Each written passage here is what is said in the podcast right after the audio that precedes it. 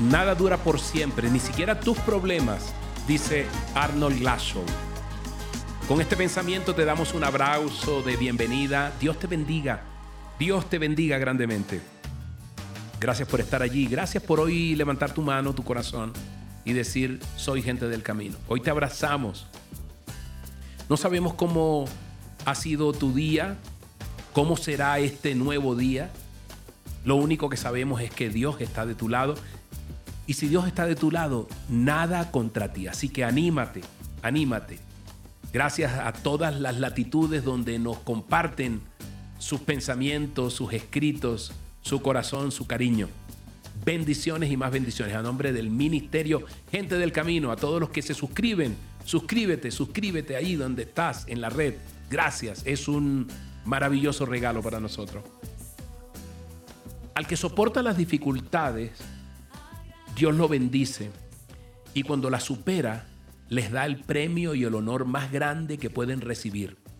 La vida eterna que ha prometido a quienes lo aman, dice Santiago 1.12 en la traducción en lenguaje actual. Los problemas. Alguien me decía, en la vida hay demasiados problemas y después te mueres.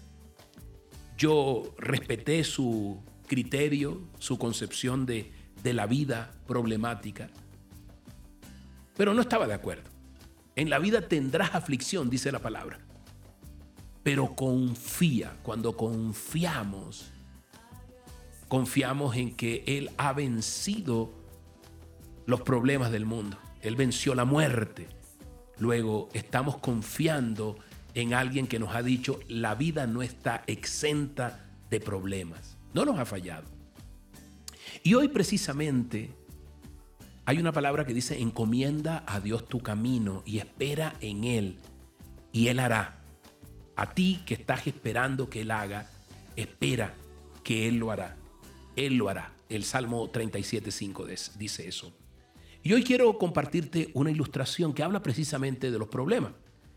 Y un gran maestro, eh, que era un guardián, eh, el maestro y el guardián se dividían la administración de un monasterio. Y cierto día, el guardián murió y fue, era necesario sustituir a este guardián. Entonces el gran maestro reunió a todos los discípulos para escoger quién tendría la honra de sustituir al guardián. Voy a presentarles un problema, dijo el gran maestro. Y aquel que lo resuelva, el que lo resuelva primero de ustedes, será el nuevo guardián del templo. Terminó su discurso y dispuso ahí una pequeña mesa en el centro del salón y encima estaba un florero de porcelana carísimo, bellísimo, con una rosa roja que lo decoraba. Este es el problema, dice el maestro. Los discípulos contemplaban perplejos por lo que veían, los diseños sofisticados de ese finísimo arte de la porcelana, la frescura, la elegancia de la flor. ¿Qué representará esto? ¿Cuál será el enigma? ¿Qué hacer? Se preguntaban todos. Después de algunos minutos, uno de los discípulos se levantó, miró el florero y lo tiró al piso dándole una patada y lo destruyó, lo volvió añicos.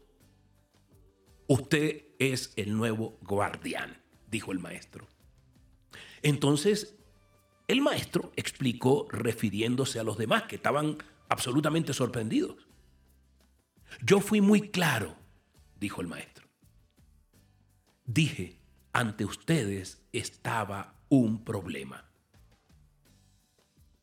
¡Wow!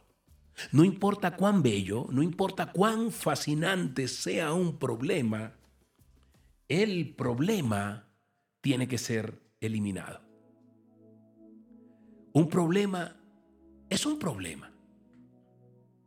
Un problema es un problema.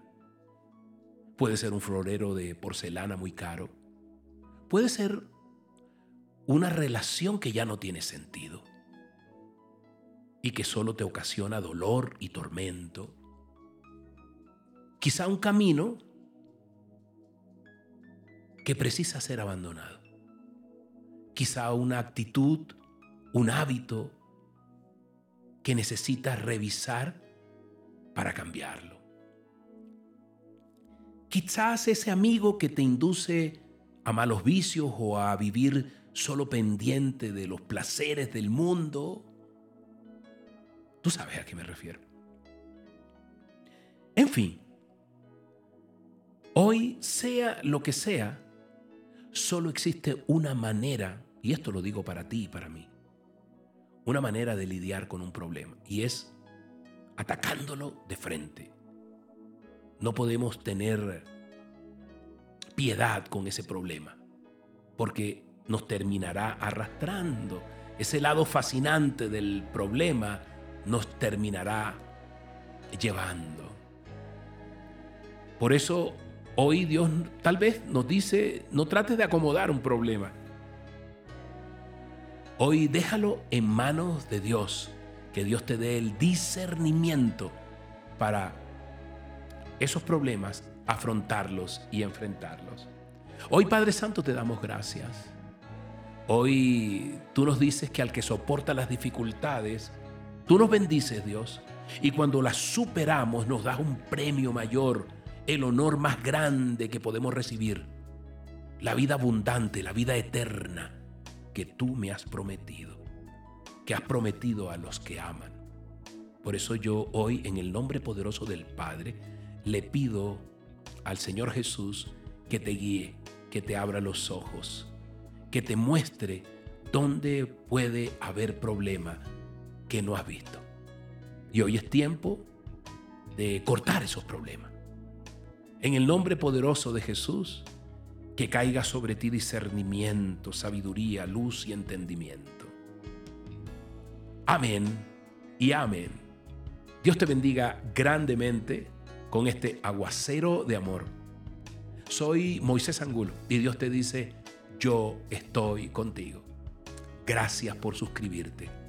Gracias por apoyarnos. Que tengas un día maravilloso.